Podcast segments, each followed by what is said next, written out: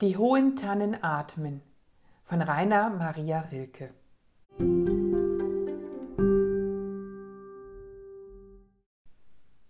Die hohen Tannen atmen heiser im Winterschnee, und bauschiger schmiegt sich sein Glanz um alle Reiser.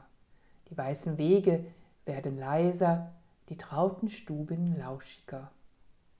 Da singt die Uhr, die Kinder zittern, im grünen Ofen kracht ein Scheit und stürzt in lichten Lohgewittern, und draußen wächst im Flockenflittern der weiße Tag zur Ewigkeit.